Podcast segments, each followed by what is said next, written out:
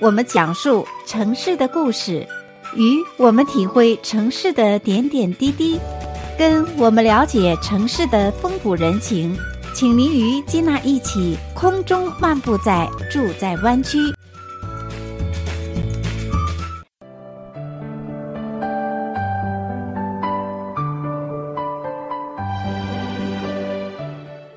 亲爱的听众朋友们，欢迎回到节目当中，继续来收听《住在湾区》的节目。我是金娜。今天的节目当中呢，我们非常的高兴再次邀请到节目中的老朋友，也是旅游达人安迪马老师，请他在节目当中啊，给我们介绍他所要介绍的美景是什么地方呢？安迪马老师，你好。金娜好，各位听众，大家好。非常的好奇，在今天的节目当中啊，又带领我们去到哪里呢？今天给大家介绍一下 Lake Tahoe 太浩湖。这个地方虽然说好像离我们湾区很远，但是其实呢，对于湾区的朋友来说，远在天边，近在眼前，因为这是一个我们经常会去的地方。没错，嗯，这个地方真的对于我自己来讲啊，我觉得是一年四季啊都非常流连往返的地方。你看，冬天去滑雪，呃，夏天可以玩湖，然后秋天的时候也是 hiking 的好时节，对不对？没错，是的。呃，太浩湖呢，加上它周围的高山和呃附近的其他一些景点，一年四季都有值得我们去呃去消磨一些时光的地方。嗯，百去不厌。所以呢，今天这个节目当中啊，您觉得可以推荐给我们听众朋友啊，像太浩湖游啊，因为它太大了。那你觉得比较经典的 hiking 的有哪几条呢？讲到太浩湖呢，我们。可能今天给大家说两个比较，呃，有意思的地方吧。有一个是比较比较适合全家，或者是比较这样，嗯，比较浪漫、比较温馨的地方。还有一个呢，当然是，呃，崇山峻岭。嗯，如果有朋友体力好一点的，愿意去挑战的，呃，当然最主要的呢，还是就是太浩湖，它整个这个，嗯，围绕着太浩湖。一圈它的这个各种各样的这些爬山的路线，把它连到一起，这也是另外的一个，就是大家有很多人都很喜欢的爬山的方式。嗯，你这样说的时候哈，我就在脑中想哈，太浩湖，因为它四周都是山嘛，所以在这个像你说在崇山峻岭，那如果围绕太浩湖的山上，在 hiking 的时候看到这个山脚下的湖，哇，这也是令人称奇的这样的美景哈。那另外一个，如果在山下围绕着太浩湖的步道游，也是一个特别赏心悦目的事情，因为湖就在你的脚脚边对不对？对，其实金娜倒是也是提醒了我了，呃，沿着湖边就真是湖水的旁边呀，很多地方呢也是可以徒步的，因为它并不是高速公路，你可以在路边走，当然就是注意一下安全。这样走的话，除了湖西边有一小部分爬山的地方确实不太适合，其他的地方呢都可以。嗯，你一段一段的选择自己有兴趣的一段，这也是一个 hiking 的办法。当然，有些地方就走到村子里边，走到城市里边，呃，有些地方呢就和在山里边走路是差不多的感觉。这也是另外的一种围绕着湖的呃选择的方式。没错，其实游太行湖有许多许多的方式哈，比如说在夏天的时候，可以在湖里边划船呐，甚至像刚刚我们也介绍说，围绕着这个太行湖的步道进行骑自行车，或者是说我们就是徒步行，太多的方式了。但是在今天的节目当中呢，主要是请马老师给我们介绍 hiking 的路线。如果是围绕这个太浩湖爬山的话，有哪一些的路线比较适合我们？就是说，不同体力的人，不同爬山能力的人，是吧？对，首先跟大家介绍的呢，也是同时把太浩湖，嗯，给大家展现一个全景，嗯，那就是这个最著名的就是围绕着太浩湖一圈。那它它的英文名字就是 Lake Tahoe Rim，Rim 就是一个轮廓。这是一个专门的，它不是一条路线，它是几条路线。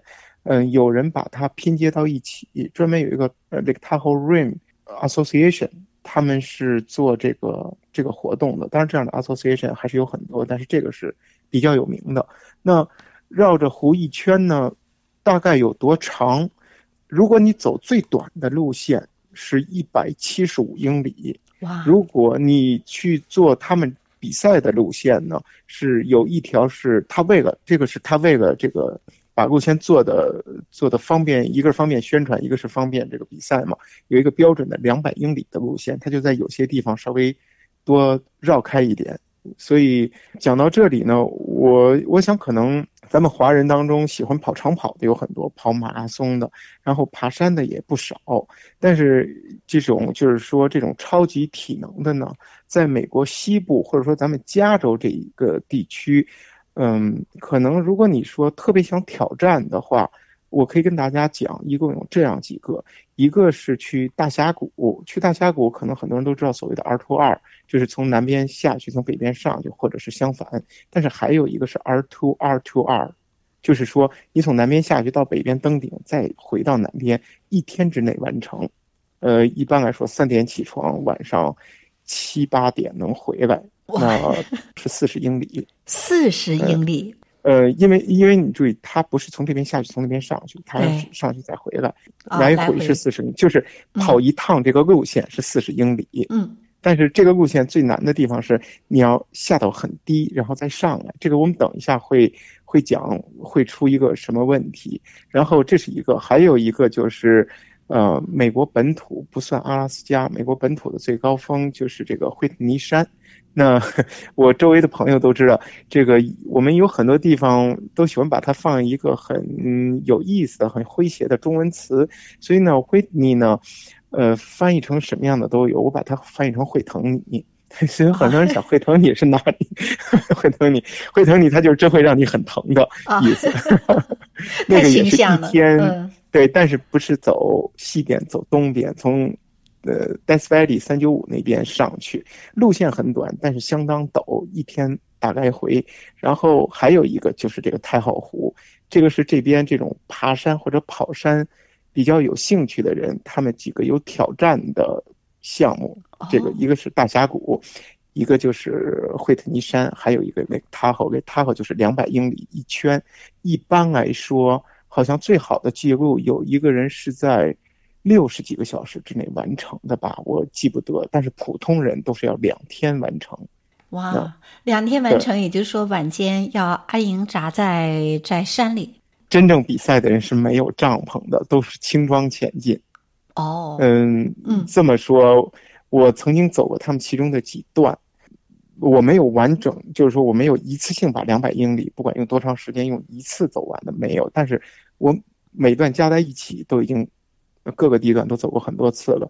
他们比赛呢，呃，比的时候基本上就是短衣短裤就出发了，然后带上水。中途呢，他们只在几个地方提供水，然后呃，基本上你看到了后面的八十几英里，就开始地上就全都是登山杖。就是那些人累的，就把登山杖就都扔掉了。所以基本参加比赛的人就是买一副很 cheap 的登山杖，很便宜的，他们就做好了，最后就把它扔掉。那吃饭的问题如何解决呢？自己解决。你也可以选择带压缩饼干，你也可以选择有些地方爬到某些地方，你会爬到一个小镇，你愿意在那边买一点吃的，全都看你自己。只是你要在规定的路线上不停地签到，因为这样的话你就没办法去走一个捷径，而且也没有捷径可走。嗯，呃，你只是要去，当然还有是安全的原因，他要看你在每个地方都签到了。所以，嗯，当然这是一个比较艰苦的比赛比比赛吧。但是，你如果选了其中的一段路程走的话，景色是相当好的。这听起来就非常的有挑战，所以对于我们普通人来讲，非常的好奇，说是还有这样艰苦的一个赛事。其实我们对金娜来讲，平时可能看这些奥林匹克比赛，只知道这些项目，不晓得还有在这之外还有这些登山的这样的专门的一个比赛，对吧？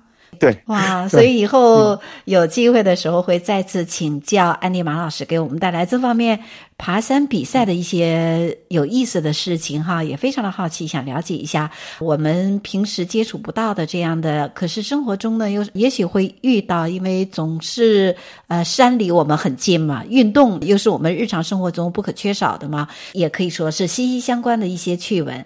那么呢，我们现在稍事休息，在下个单元的时候继续请教安迪马老师带给我们太浩湖步道行。我们现在呢，稍事休息，马上回来。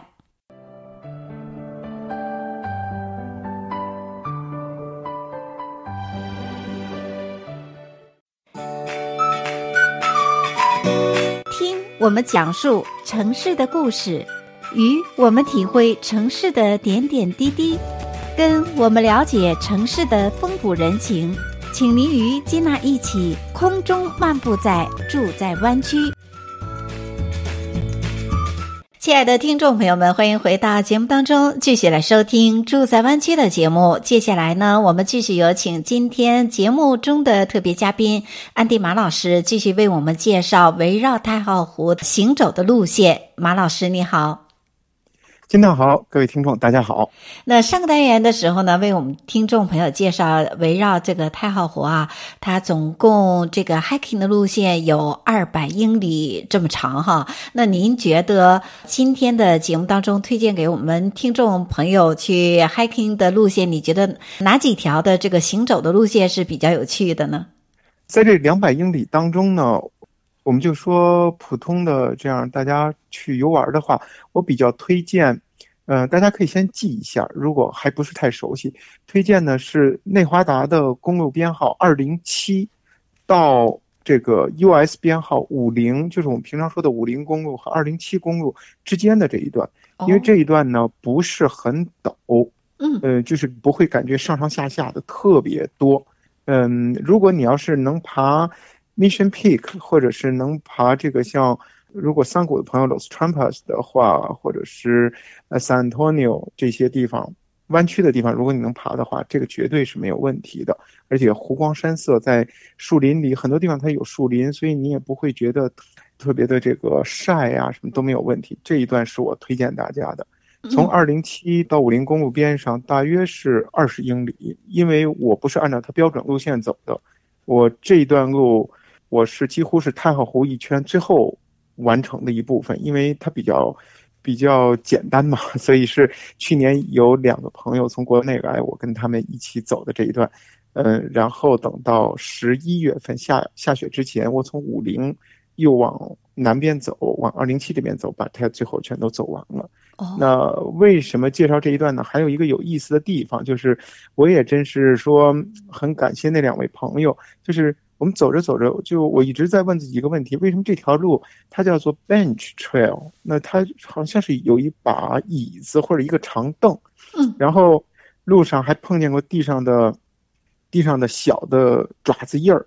哦，真的？是什么动物的？迎面过来一个过来一个和蔼可亲的老奶奶的样子，它大概一只小狗。那个我们就问他说：“这个啊，那个小狗就狠狠地踩了我一脚，然后好像意思说，现在你知道是谁了吧？” 对，然后这个老奶奶就告诉我说：“你们就一直走，会有惊喜的。”最后我们发现走到一个地方，有一棵特别大的树，把那个树，呃，从侧面砍成了一个椅子的样子。所以这是为什么它叫做 Bench Trail？哇，呃，这个现在我是告诉你们答案了。如果没有告诉你们答案的话，很多人是坚持。不了，走到最后椅子那边，就带着一个大问号回家了。所以现在你们就知道，不管你们从五零还是从二零七，尤其是二零七这边，距离那把椅子是比较远的，你们就走。而且那个椅子上边看到的景色，就几乎是整个太浩湖，相当的，相当的好。所以这个就是，如果要让我推荐其中一段的话，我会比较推荐这一段。那马老师推荐的这一条 trail 啊，去这个行走的路线呢？那我现在也是同时在网上我呃来 search 一下，也就是在南太浩湖的这一这一小段，看地图是觉得好像是不远，其实马老师说了也要有二十英里之长，来回二十英里啊，来回二十英里，我帮助大家把这个全程都设计下来吧。那还不错，来回二十英里，正好这一天哈。差不多走的，如果你一路照相慢一点的话，十点钟可能四点钟能走回来吧，但是一定要带上水，因为这一路没有几个地方能还有水的。是啊，如果是饿的话，嗯、可能是也找不到饭店来吃饭。完全是在山里边。对，对，所以在出行之前，嗯，这方面倒是应该要注意的。其实每一次我们节目当中啊，那个马老师都会给我们顺便介绍景点的时候，也会给我们提供一些注意的事项。像这一段路，还有什么特别注意的吗？这一段路倒是比较简单一些，大概海拔从。七千多尺到最高的地方，八千尺左右吧。它会途经一个小小的山峰，有九千两百尺。那对于多数人来说，应该问题都不是很大。所以这个是基本上，你如果到了湖边，或者你从湖的西侧八十九号公路开车曾经走过，如果你身体没有觉得不舒服，应该这段路问题是不大的。应该不大，因为在冬季的时候，我们去滑雪也经常走这些步道，觉得是非常的舒服，而且在这个丛林当中又真的离湖边很近。有的时候往山坡下走一走，真的就觉得在湖边了，甚至有的步道就在湖边，所以可以说是步步美景啊！这一段路，呃，没错，而且这一段路我觉得是一年四季都非常适合步行，哎。我们上次走的时候刚下完第一场雪，所以呢，上面穿的是短衣短袖，底下踩在雪上，所以为什么看见小狗的那个那个爪子印儿了？所以感觉是相当舒服的。哎呀，就是不热，但是又很凉爽又不冷。哇，这就是太浩湖这边有特别的一个景致哈，又不太冷，然后又有冬天的这种景致，所以真的是美极了。那是这个单元的时候呢，安迪马老师介绍给我们欣赏美景的这样的一个步行的路线。那接下来我们稍事休息，在下个单元的时候继续请教安迪马老师带给我们太浩湖步道行。我们现在呢稍事休息，马上回来。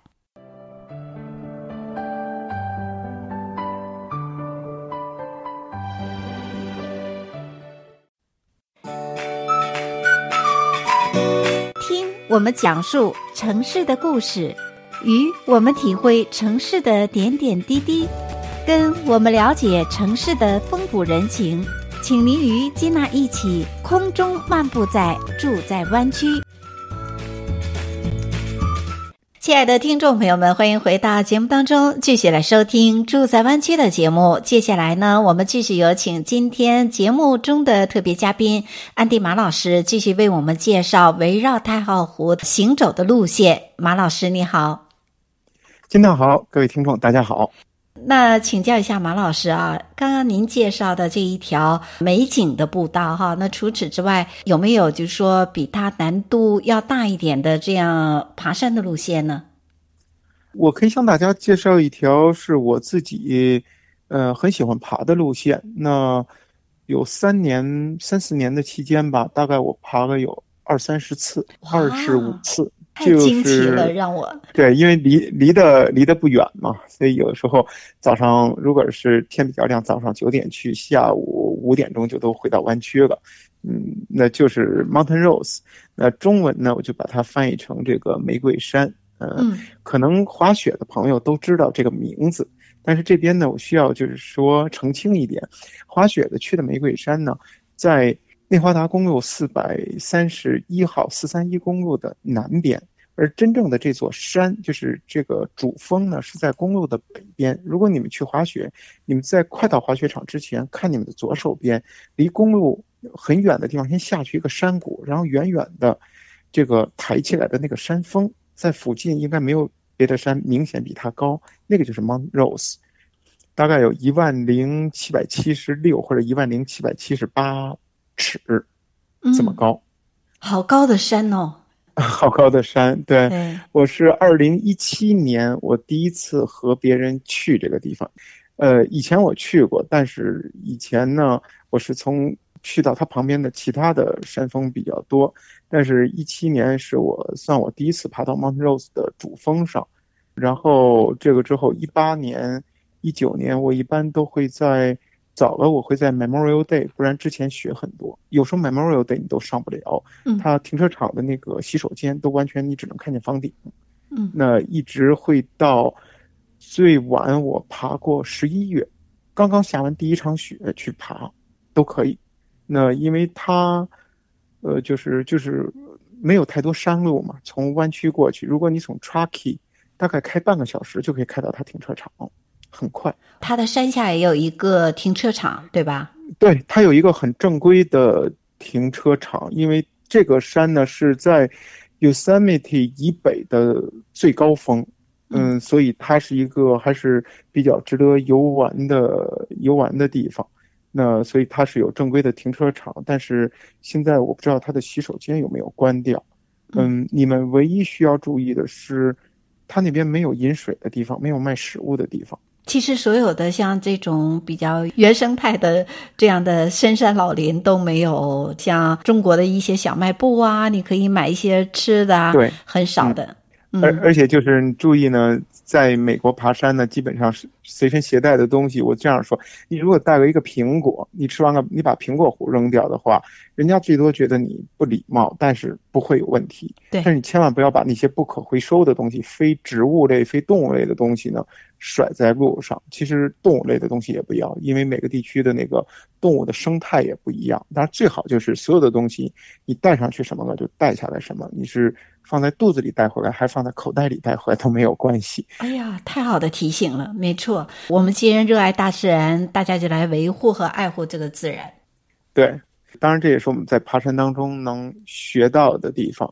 这边呢，就还有一点呢，提醒大家，它和这个刚才提到的这二百英里的路线，当然那个是一个极端的这种耐力的一种挑战，但是这个 Mountain Rose 呢，它有另外的一个。挑战就是它已经上到九千尺以上了。那刚才说那个二百英里的路线，基本上都是在六千到八千尺之间，所以不会太有所谓高原反应。那九千多尺以上，有些人可能就会有这个高山反应。虽然这个山不是我们在加州或者说在美国是数不上的高山，但是它有一个问题，就是它前面很平。它是忽然间一下子变高的，哦，所以很多人呢，他出高原反应的问题是他掉以轻心。他前面走的时候，他觉得挺简单的，走一段哎蛮轻松。高原反应不会是越走越难受，它会是走到某一个地方，你在十几秒之内你就忽然感觉很难受。哦，那种难受是觉得呼吸呼吸不畅，对不对？每个人不太一样，但简单说，眼睛发黑、头晕。然后还有就是，你平常觉得这是我用最快的速度爬三层楼的感觉，为什么我现在爬个三层台阶就出现了？嗯嗯，所以这个就是，而且高原反应呢，嗯，大家千万不要说因为自己身体好，或者是自己是呃举重运动员、马拉松运动员，跟这个关系不太大，就是。很多有很好运动背景的人，他是有高原反应的。可是很多在平地上，你看身体不是很好的人，他到了山上还是那个样子。所以高原反应因人而异，并不是所有的人都是因为体能的问题会出现高原反应。简单的说呢，它是先天的东西更多一些，但是后天呢，有一点注意，就是爬山之前你有没有熬夜？如果你熬夜了的话。呃，心脏负担比较重，头比较疼，尽量就不要去爬这种。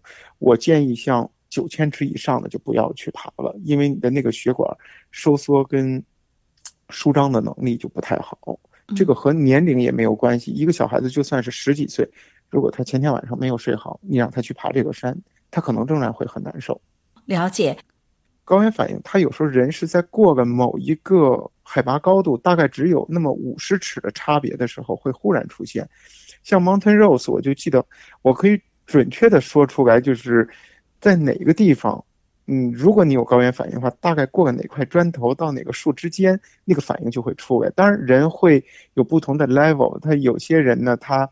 它是反应比较轻的，有的是比较重的，但是基本上我会，如果有七八个人跟着我，会说你们当中如果有人有反应，这是第一个会有反应的地方。哦，大概海拔上的变化只有二十尺，嗯，你那个反应就一定出来了。嗯，然后等这二十尺呢，如果你在那个地方停留着，如果你把这二十尺退回来，有个十分钟，你身上的反应就就没有了。所以也要了解每一座山它高原反应的节点哈。有经验的人告诉我们，我们就会多多注意一下。对，刚刚安迪马老师给我们介绍了 Lake 太浩湖玫瑰山的这个爬山的这条路，那这条路来回这个路程会有多长呢？这个山从停车场到主峰呢，单程是六英里不到一点，嗯、就是说不到一万米。嗯，呃，为什么我会去这么去记这个数字？这也是跟大家讲一下，刚才提到过，它这个玫瑰山有一点会让爬山的人。容易误解的就是它前边五千米，实际上前边的四千四千八百五十米到四千九百米是几乎海拔变化只有两百尺左右的幅度，所以你会觉得特别像一个假日之旅。然后呢，那个点上你们会说，那什么地方是？如果你不带着一个计步器，你看到一个瀑布。那是一个这边很有名的瀑布。如果你看到很多年岁大的人，或者是只是全家去玩的，他们不是跟着你一块爬山顶的，他们是去看那个瀑布的。尤其是到了夏天比较热，那个雪水还从上面化流下来的时候，那个瀑布的水很凉。那很多人在那边甚至可以这个去在水里边泡一泡啊。当然，这个我很不建议，因为你爬过山、出过汗，那么一泡的话，对身体是特别不好的。但是。你比如说洗洗手，你可能马上体温降下来，呃，或者说你带一个消毒的东西，你可以，嗯，这个因为它水在那那个高度，除个鸟粪以外，基本上水里边不会有太多的污染，所以你需要除菌，嗯，不会有那些化学的东西，那所以这是很多人要做的事儿。但是你就记住，过了那个瀑布以后的，呃，再走个五分钟，嗯，在一片沼泽里边很有意思，就是一人多高的。那种水草，然后你走来走去都是从山上流下的水。你把那个走过去之后，一一旦变成大石头，嗯，再往前走个走个三五分钟，第一批有高原反应的人就会出来了。哇，那那个地方就是有一棵，嗯，有一棵树，过了那个树，很多人就开始，他会挣扎一段，他会说：“哎呀，好累啊！”他以为他爬山累呢。对。然后或者说他说：“哎呀，昨天没睡好，眼睛发黑。”我就知道他可能有问题了。嗯，那。一般来说，我就不建议他们跟着我的速度往上走了，或者说跟着别人的速度往上走，因为可能有些人走得上去，有些人就出危险了。他可以歇一会儿再试一试，但是高原反应呢，往往是只有当你身体受伤的时候，你才能真正说服自己往回走。这是为什么很多真正爬那些嗯世界高峰的人，最后会出现就是。呃，就是会死在山上，因为当他知道这件事的时候，实际上已经来不及了。哦。太好了，嗯，那一方面是马老师给我们介绍说，如果我们爬这个玫瑰山的时候，哈，非常的精准，告诉我们在哪一个点瀑布那个地方呢，容易出现高山反应。第二个精准呢，是告诉我们，如果我们的身体出现高山反应的话呢，真的是不能掉以轻心，一定要等一等，哎，等看看那个症状，如果是减轻了就往前走走，如果症状发现是加剧了，就得赶快往回退。对。所以身体是发出警示的时候，我们不能掉以轻心哈，要好好的来做一个决定。所以呢，这也是有经验的这个马老师哈，给我们非常有帮助的一些这个爬山过程当中我们的一个建议。特别是像玫瑰山这样有高度的将近上万尺的这样高山，所以呢，如果出现高山反应的话，我们要如何来应对？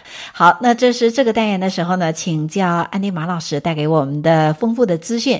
那今天由于节目时间的关系，可能想要为听众朋友们分享 Lake 太浩湖的另外一个爬山的步道，只能在下一次的节目当中继续分享给听众朋友们。那希望听众朋友们锁定我们的节目啊，每周四 AM 一四五零下午一到两点钟呢，继续来收听我们住在湾区的节目。在下周四的时候呢，会请马老师给我们分享，在 Lake 太浩湖还有哪方面的一些景点是值得我们走一走、看一看，回归大自然当中啊！谢谢马老师，也谢谢听众朋友们的收听，祝你有一个愉快的下午，谢谢。谢谢金娜，谢谢各位听众的收听，我们下次再见。